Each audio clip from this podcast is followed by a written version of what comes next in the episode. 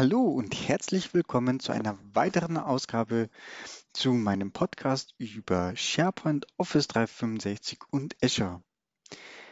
Mein Name ist Dennis Hobmeier und heute geht es um Microsoft Bookings.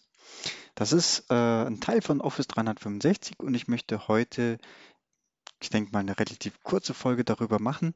Ich habe jetzt dazu schon zwei Projekte gehabt und ähm, es ist eigentlich ein super einfaches und nützliches Tool, was primär ähm, ja eine, wie kann man es am besten beschreiben, eine Buchungsseite zum Beispiel für den Einzelhandel ist. Also ähm, Beispiel Friseur, ich habe eine Dienstleistung, Haare schneiden oder Haare schneiden und waschen. Das äh, möchte ich über meine Webseite direkt dem Endbenutzer anbieten, dass er das buchen kann. Der kann das dann direkt selber buchen. Es wird synchronisiert mit den frei Gebuchtzeiten der jeweiligen Mitarbeiter und es hat eine komplette E-Mail-Benachrichtigung inklusive Stornierungsoptionen hinten dran. Ja, damit kommen wir eigentlich auch schon zum ähm, Punkt, aus welchen Teilen besteht denn das? Ähm, also die Kernfunktionalität ist eben ein Kalender und eine Buchungsseite. Also die Buchungsseite ist natürlich das, womit der Endbenutzer interagiert. Das kann sich ähm, zum Beispiel über einen iFrame auch über die Webseite integrieren lassen. Und der Dreh- und Angelpunkt ist aber letztendlich der Kalender. Denn wenn ich über diese Buchungsseite einsteige, dann na, kann ich auch als Endbenutzer, wenn ich einen Dienst äh, in Anspruch nehmen möchte, dann wähle ich aus, an was für einem Tag und zwar für eine Uhrzeit.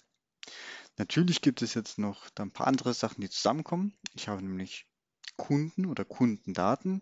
Das trägt dann der Endbenutzer aber direkt selber ein. Dann habe ich letztendlich Mitarbeiter, das ist, sind ein oder mehrere Personen, die diesen Dienst bedienen können. Und ich habe natürlich einen Dienst, den ich dann anbiete. Zum Beispiel eben einen Haarschnitt. Und last but not least habe ich letztendlich eine Geschäftsinfo, über die ich sowohl die Adresse, Telefonnummer, Impressum und einfach so ein paar Randdaten über die Webseite einbinden kann. So, wären wir aber wieder beim Kalender eigentlich. Ähm, das richtig Schöne dabei ist, ne, jetzt stellen wir uns mal vor, wir haben ähm, fünf Mitarbeiter, die einen Dienst bedienen können. Also ich habe jetzt zwei Beispiele gehabt in einem Projekt. Einmal nehmen wir das selber her als äh, Pre-Sales-Aktivitäten. Da gibt es zwei Personen, die eine Produktdemo über eine Webplattform, wie jetzt zum Beispiel Skype for Business, bedienen können. So, und damit man das möglichst einfach machen können und über die Website bereits ein Interessent auswählen kann, wann er das Produkt sehen möchte, haben wir eben hierzu Bookings verwendet. Das heißt, ein Benutzer kommt zum Beispiel über Google auf unsere Webseite, findet ein interessantes Thema und um da möglichst äh, einen Vollabgleich zu machen, kann er sich direkt für eine kostenlose Produktdemo registrieren und sieht dabei eben, wann wir auch verfügbar sind.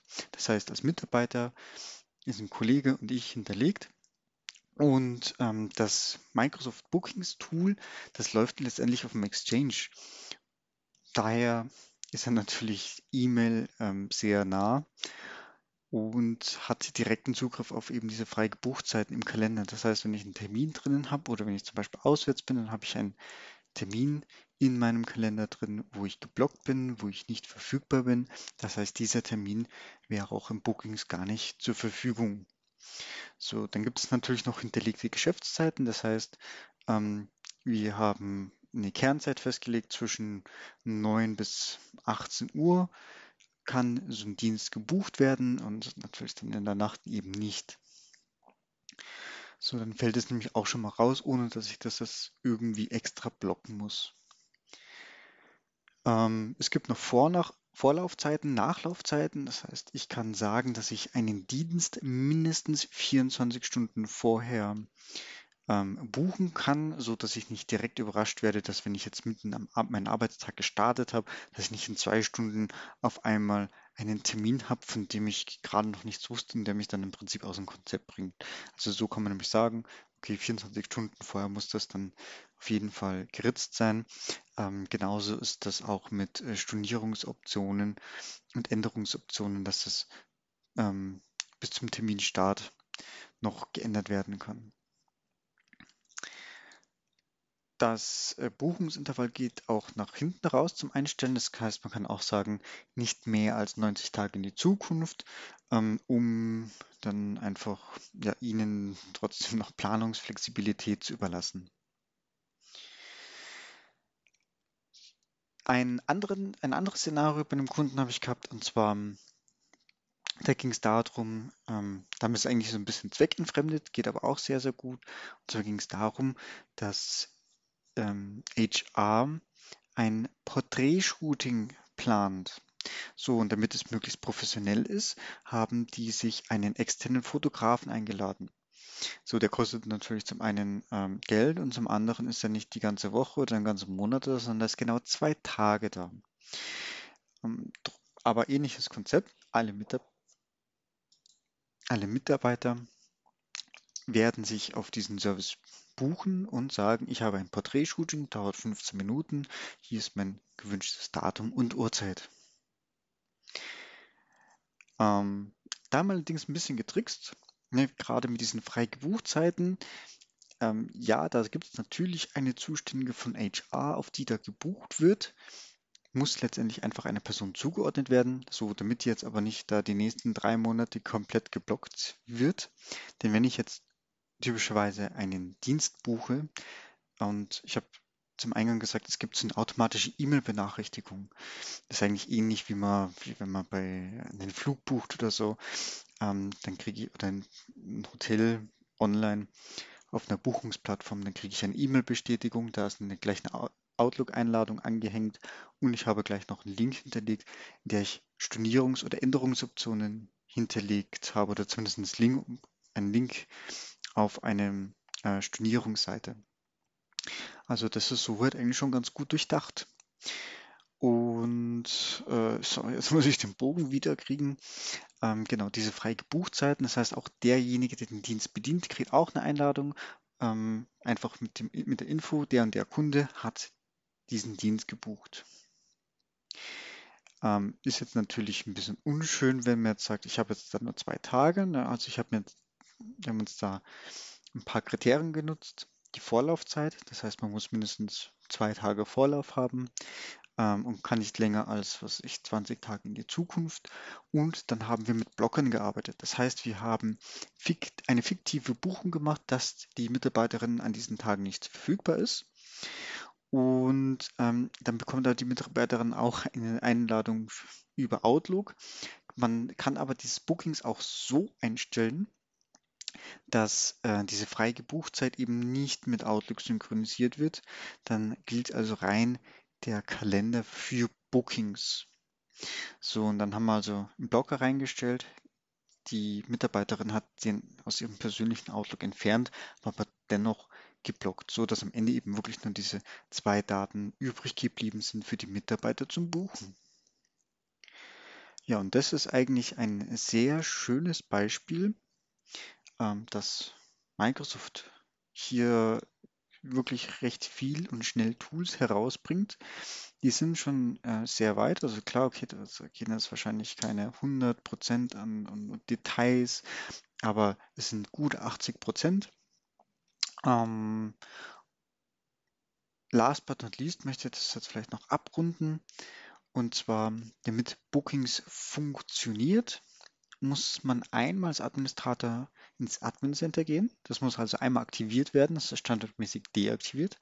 Dann dort im Admin Center auf Einstellungen, Dienste und Add-ins. Und da gibt es einen Punkt Bookings und da gibt es einen Ein- und Ausschalter.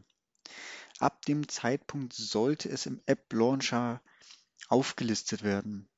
Ähm, soweit ich gesehen habe, sollte es in einem Enterprise-Plan enthalten sein, also da auf alle Fälle, so im E3-Plan. Ähm, ich habe es auch geschafft in dem E1-Plan. Ich weiß jetzt gerade nicht, ob es zwar da offiziell enthalten ist, aber es funktioniert. Die Option zum Aktivieren ist auch vorhanden. Ähm, ich habe es jetzt aber schon mal ein paar Mal gehabt, dass die App in diesem App Launcher nicht angezeigt wird. Deshalb habe ich in den Show Notes auch nochmal den Link hinterlegt. Das ist im Prinzip der Link, der geht auf den Outlook Web Access, auf, also auf outlook.office.com slash over und dann einfach, ähm, da gibt es scheinbar einen eigenen Ordner für Bookings, der dann ähm, besonders das Ganze behandelt. Initial muss man natürlich auch einmal diese Booking-Seite einrichten. Das heißt, man kann auch mehrere Buchungsseiten in einem Tenant anlegen. Er fragt so immer nach einem Firmenname, aber das kann auch eine Zweckseite sein. Ist letztendlich dann mit der UL dann gekoppelt, beziehungsweise da gibt es dann scheinbar noch eine interne E-Mail-Adresse, ähm, die aber jetzt nach außen hin nicht sichtbar ist. Also auch E-Mails von außen kommen immer unter Bookings at irgendwas.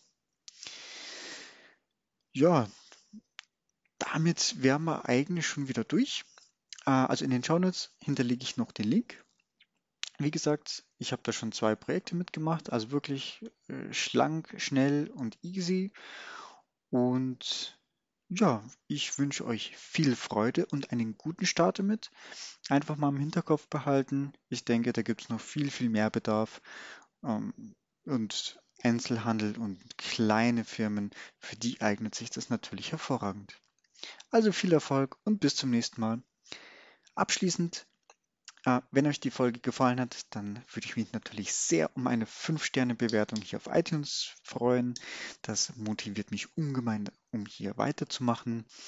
Und äh, ansonsten anderes Feedback oder Feedback jeglicher Art. Ansonsten auch gerne per E-Mail unter podcast at hobmeier Heinrich Otto Bertha Martha Anton Ida E-Mail Richard.net. Danke, tschüss.